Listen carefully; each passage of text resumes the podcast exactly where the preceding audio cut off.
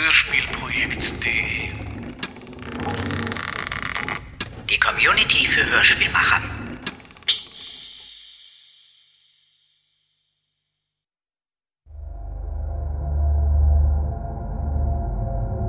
Sophie kam sehr spät nach Haus.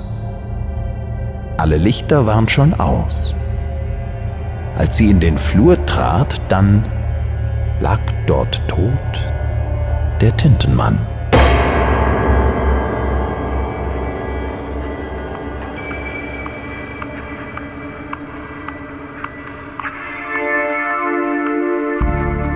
Das Mädchen aus Zellstoff und Tinte Eine böse Geschichte.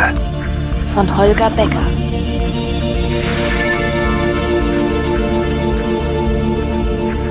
Es sprechen Nina Hartwig, Anke Bullemer.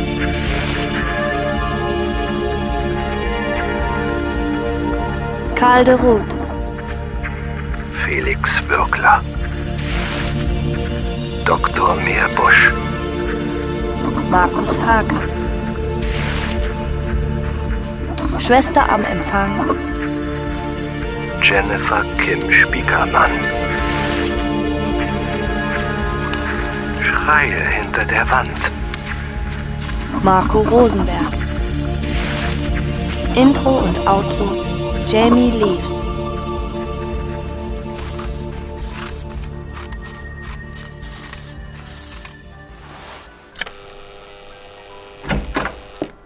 Guten Tag.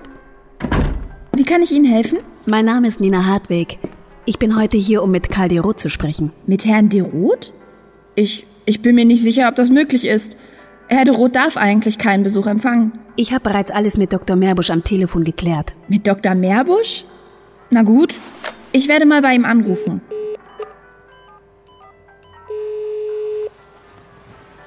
Ja? Dr. Meerbusch? Hier ist eine Frau, ähm, Hartweg. Nina Hartweg. eine Frau Hartweg und möchte Herrn de Roth sprechen. Ach ja, da war ja was. Schicken Sie sie rein zu mir. Dr. Meerbusch bittet Sie in sein Büro. Und danach kann ich mit Karl de Roth sprechen? Das wird Dr. Meerbusch mit Ihnen klären. Ihr habt euren Stargast ja gut von der Außenwelt abgeschirmt. Ich dachte, das ist eine Heilanstalt und kein Gefängnis. Der Schutz unserer Patienten liegt uns sehr am Herzen. Wenn Sie wüssten, was hier manchmal für Leute herkommen. Dr. Meerbusch jedenfalls erwartet Sie. Wenn Sie einfach dem Flur folgen und dann die letzte Tür links.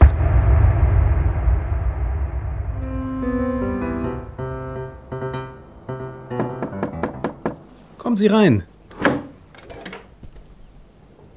Äh, guten Tag. Nina Hartweg. Walter Meerbusch. Wir hatten telefoniert. Ja, sicher.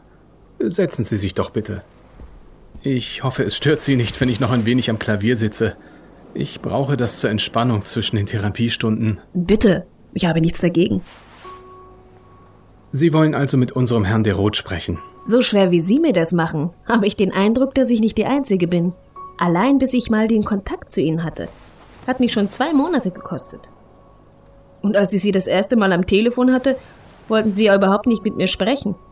Es kommen wohl immer noch sehr viele Leute von der Presse. Eigentlich nicht mehr. Damals vor vier Jahren, direkt nachdem de Roth hierher gebracht worden war. Ich weiß noch die Schlagzeilen der Boulevardblätter. Gefeierter Kinderbuchautor verfällt dem Wahnsinn. Der Irre im Kinderzimmer. Psychosen für die Kleinen. Der kranke König der Kinderträume. Ja, es war eine schwere Zeit. Aber seitdem ist das Interesse an ihm merklich abgekühlt. Hm, Zum Glück. Bis ich gekommen bin. Und Sie sind sicher, dass Sie nicht auch von der Presse sind, Frau Hartwig? Ich hab's Ihnen doch mehrfach gesagt. Ich bin Literaturwissenschaftlerin. Richtig. Ich möchte meine Doktorarbeit über eine von der Roths Kurzgeschichten schreiben. Ähm, Sie müssen meine Vorsicht verstehen, Frau Hartwig. Wir sperren de Roth nicht gegen seinen Willen weg. Er leidet unter fürchterlichen Wahnvorstellungen und fühlt sich verfolgt. Er ist sich sicher, jemand wolle ihn umbringen. Tja, und wenn jetzt dieser Presserummel wieder anfängt, dann. Gar nichts wird wieder angefangen. Der Kinderbuchmarkt hat inzwischen neue Stars. Der Roths Ruf hatte am Schluss vor Ausbruch seiner Krankheit ja sowieso schon stark gelitten. Seine letzten drei Bücher waren immer gnadenloser von Presse und Publikum zerrissen worden. Ja, das stimmt. Aber als er die geschrieben hatte, war er doch auch schon krank. Ich habe die Bücher gelesen. Sie waren randvoll mit typischen schizophrenen Wahnideen. Sein letztes Buch zum Beispiel, Das Mädchen aus Zellstoff und Tinte. Das Publikum war total verstört. Eltern haben Leserbriefe an den Verlag geschrieben und von traumatisierten Kindern berichtet. Ja. Die Presse hat gewütet. Ein obszönes Werk. Solche kranken Fantasien dürfen nicht in die Köpfe unserer Kleinen. Ja. Äh, ich habe hier noch irgendwo einen der Artikel zu liegen. Kleinen Moment bitte. Ah, hier. Ja. Äh, wo war's denn? Äh, waren bereits seine beiden letzten Bücher nah an der Grenze dessen angesiedelt, was man Kindern zumuten möchte, so überspannt der Rot den Bogen diesmal bei weitem. In Das Mädchen aus Zellstoff und Tinte führt er seine Titelheldin in einen Zirkus aus Schrecken und Rohheiten. Äh, Dieses Feuerwerk scheußlicher Einfälle dürfte auch viele erwachsene Leser zutiefst beunruhigen. Wir raten ab. Traurig. Ja. Und vorher hatten sie ihn sogar noch für seine Originalität gefeiert.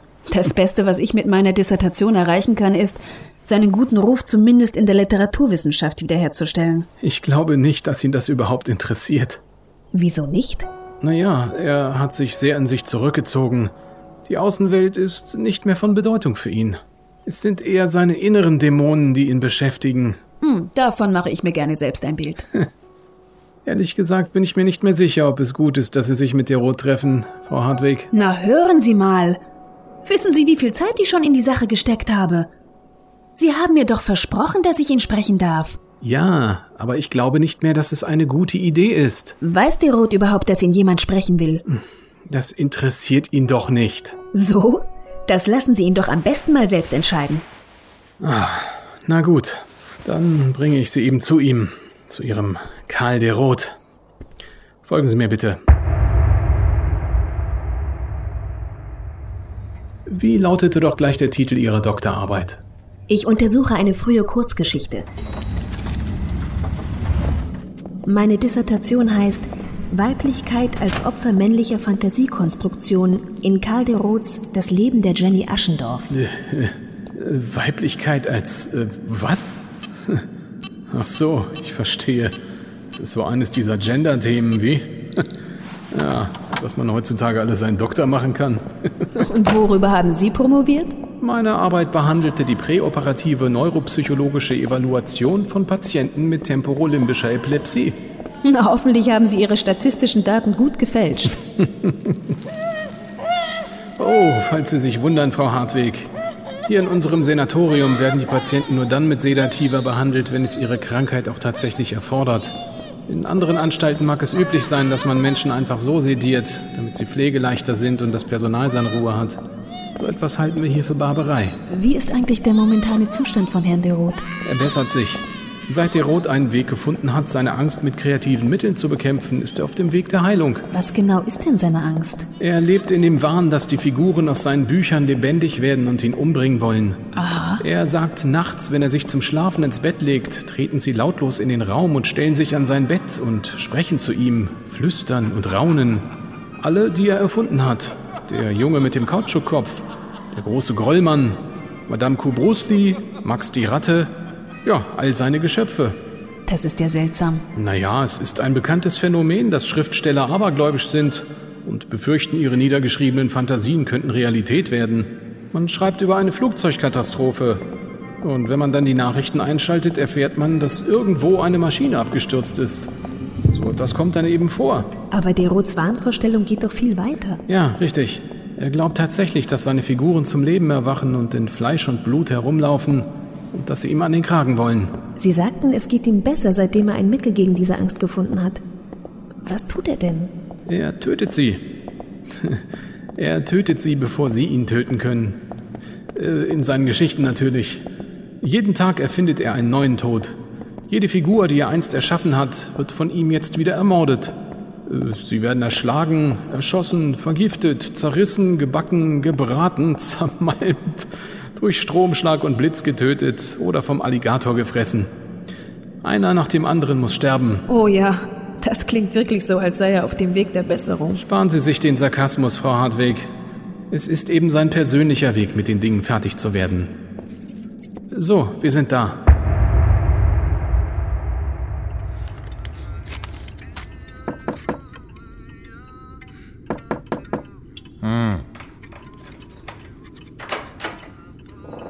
Herr de Roth, äh, wenn ich vorstellen darf, Frau Nina Hartweg. Sie möchte heute eine Stunde oder zwei mit Ihnen sprechen.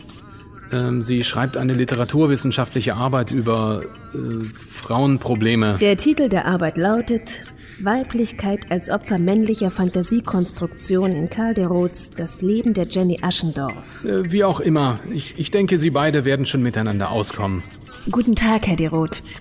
Freut mich, dass Sie Zeit für mich haben. Äh, Frau Hartweg, falls es Probleme geben sollte, drücken Sie einfach hier den Notschalter. Ich bin dann mal wieder in meinem Büro. Kommen Sie ruhig nachher noch einmal kurz bei mir vorbei, bevor Sie gehen, Frau Hartweg. Ich setze mich hier auf den Stuhl, wenn es recht ist. Ich hoffe, Sie haben nichts dagegen, wenn ich unser Gespräch mit einem Diktiergerät aufnehme. Sie wollen mit mir sprechen über mein Werk, weil Sie sich einen Namen machen wollen in Ihrer Universitätswelt. Das ist nicht mein Grund. Es wird nichts übrig bleiben von meinem Werk. Ich vernichte alle meine Figuren. Das hat Dr. Meerbusch bereits erwähnt. Sie werden alle geschlachtet. Ihre Blutfratzen schweben über mir. Ihre Kadaver kommen in den Müll. Müllleiber, Müllknochen. Sie sollen brennen. Alle. Ich interessiere mich vor allem für eine bestimmte Geschichte. Ah, Keine einzige Geschichte wird übrig bleiben. Ich ertrage ihre Stimmen nicht mehr. Kellerstimmen, Krebsstimmen. Ich bringe sie zum Schweigen, die verfluchten Kreaturen. Sie haben mich in den Wahnsinn getrieben mit ihrem Geflüster. Jetzt wollen sie mich umbringen. Nachts stehen sie mit ihren Messern an meinem Bett. Schwarzes Gedankentheater. Wenn sie alle tot sind, bin ich wieder gesund. Diese eine Geschichte, für die ich mich interessiere, es ist eine ihrer frühesten Erzählungen. Unter Pseudonym geschrieben. Das Leben der Jenny Aschendorf. Erinnern Sie sich noch? Ich brauche mich nicht zu erinnern. Es ist alles derselbe Dreck. Jenny Aschendorf. Auch sie wird noch sterben. Ich gehe von vorne nach hinten vor. Jetzt bin ich zurück im Jahr 87. Captain Kelpinski wird von Kopf bis Fuß aufgeschlitzt und ausgeweidet. Sein blutiges Gekröse verschwindet im Schaum des Meeres. Sein ausgehöhlter Körper wird Futter für die Krebse. Nichts bleibt übrig. Im Jahr 1987? Die Erzählung über Jenny Aschendorf ist 79 erschienen. Noch bin ich in der Schwarzzone. Noch ein paar Wochen, dann ist mein Todesplan durch, wenn ich nur die Nächte überlebe. Ich liege in meinem Bett wie mit offenen Nähten. Ich würde gerne auf diese fragliche Geschichte zu sprechen kommen. Sie ist so anders als ihre anderen Texte. Anders. Wieso? So düster, so völlig ohne Hoffnung und Gnade. Was hat sie damals veranlasst, diese Jenny-Geschichte zu schreiben? Ah, Ich war ein Idiot. Ich wusste nicht, was es bedeutete, solche Kreaturen in die Welt zu setzen. Dass sie wiederkommen. Dass sie nicht sterben wollen. Dass sie heulen und einen hinabziehen wollen in die Dorngrube. Das meine ich nicht. Was ich Sie fragen wollte, was war der Grund, diese Geschichte so düster zu schreiben? Ah, Ich hätte die anderen Geschichten genauso düster schreiben sollen. Ich hätte sie gleich alle umbringen sollen, einen nach dem anderen. Dann hätte ich sie jetzt nicht am Hals. Bitte konzentrieren Sie sich endlich. Ich will etwas ganz anderes wissen. Ihre Jenny-Geschichte, die Sie unter Pseudonym geschrieben haben, die unterschied sich deutlich von den Kinderbüchern, die Sie später geschrieben haben. Was war der Grund dafür? Jenny? Jenny? Es ist mir egal. Aber mir ist es nicht egal. Was sollte diese Geschichte? Ein Mädchen wird geboren. Es verliert seine Eltern in einem grausamen Unfall. Es kommt in ein Pflegeheim. Fürchterliche Dinge werden ihm angetan. Warum? Die Sauzwerge stehen an meinem Bett. Weiß der Teufel, was einen Autor reitet. Die Schalen des Zorns werden auf dieses Mädchen niedergegossen. Warum? Es war eine Geschichte, es war so egal, es war nur ein sick Joke. Ein Sick Joke?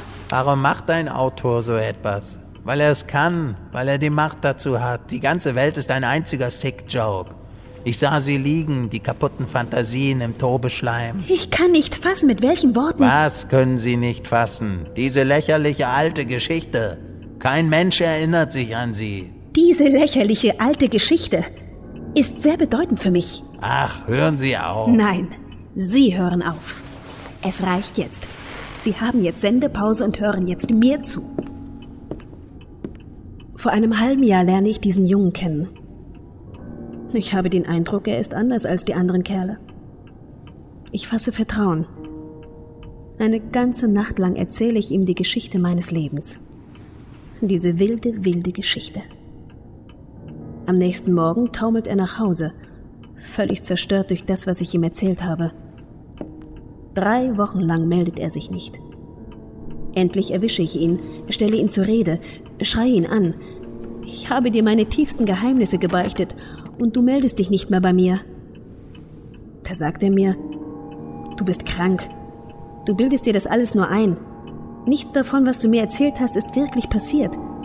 Du hast diese Geschichte in einem Buch gelesen und denkst, das wäre dein eigenes Leben. Ich frage, spinnst du? Hast du sie nicht mehr alle? Die Tränen schießen mir in die Augen. Da knallt er mir dieses Buch auf den Tisch und verschwindet. Das Leben der Jenny Aschendorf. Ich lese es. Und bei jedem Satz läuft es mir heiß und kalt über den Rücken. Jedes Wort beschreibt mein Leben. Mir tanzt alles vor Augen. Als ich an die Passage komme mit den Männern im Parkhaus und dem Eisenhaken, dreht sich mir der Magen um. Ich kotze, wie ich noch nie gekotzt habe in meinem Leben. Drei Wochen lang kotze ich nur.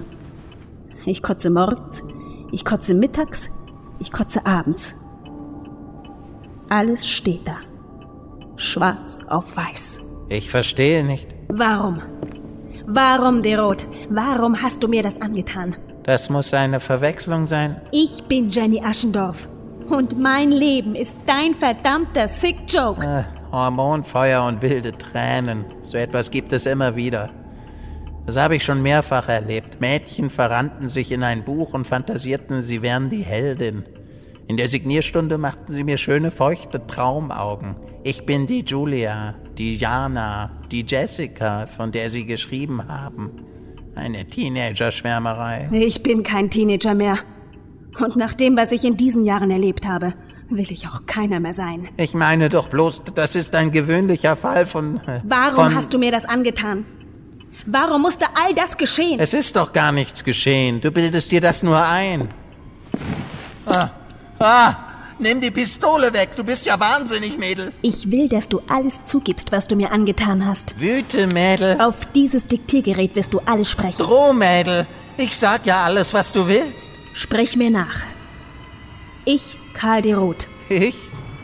Karl de Roth? Bin ein Schwein und gestehe, dass ich das Leben von Nina Hartwig alias Jenny Aschendorf vernichtet habe. Bin ein Schwein und gestehe, dass ich das Leben von Nina Hartwig alias Jenny Aschendorf vernichtet habe. Ich entschuldige mich für alles, was ich ihr angetan habe. Ich entschuldige mich für alles, was ich ihr angetan habe. Für den Schmerz, für die Tränen, für die endlosen Schrecken. Für den Schmerz, die Tränen, den Schrecken. Die Szene im Parkhaus vom 25. März 2003 bereue ich zutiefst. Die Szene vom 25. Mai. März, du Schwein!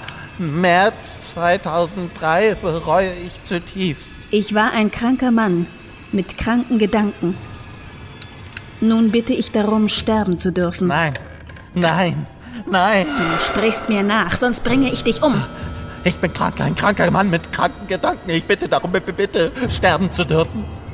Dann darfst du jetzt sterben.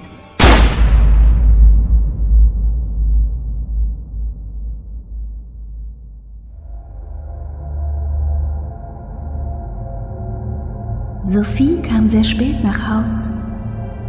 Alle Lichter waren schon aus. Als sie in den Flur trat, dann lag dort tot der Tintenmann.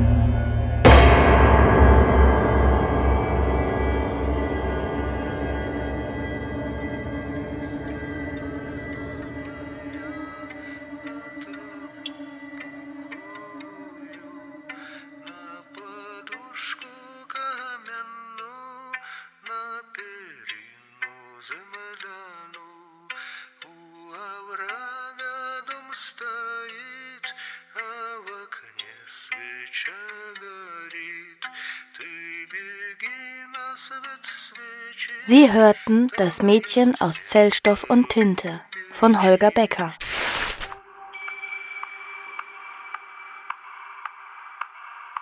Es sprachen Nina Hartwig, Anke Bullemeer, Karl de Roth, Felix Würgler, Dr. Meerbusch, Markus Hake, Schwester am Empfang Jennifer Kim Spekermann. Schreie Marco Rosenberg. Intro und Outro Jamie Leaves. Audioproduktion Sven Matthias. Cover Anna Haslehner. Musik Temperament The Seeker. Skomoroshchi Bund Revolution of Clowns. Kolibel Naya Lullaby. Balinese Dog King Saya Saya at the Shopping Mall. Alle Titel sind unter Verwendung der CC-Lizenz auf www.jamendo.com erhältlich. Weitere Musik Kevin MacLeod, Free PD. 2006, June 26. Aftermath, The House of Leaves, Sonata. Alle Titel erhältlich unter www.incompetech.com. Eine Produktion von Hörspielprojekt.de aus dem Jahre 2011. Das gesamte Hörspiel steht unter der CC-Lizenz 3.0. Namensnennung, keine kommerzielle Nutzung, keine Bearbeitung.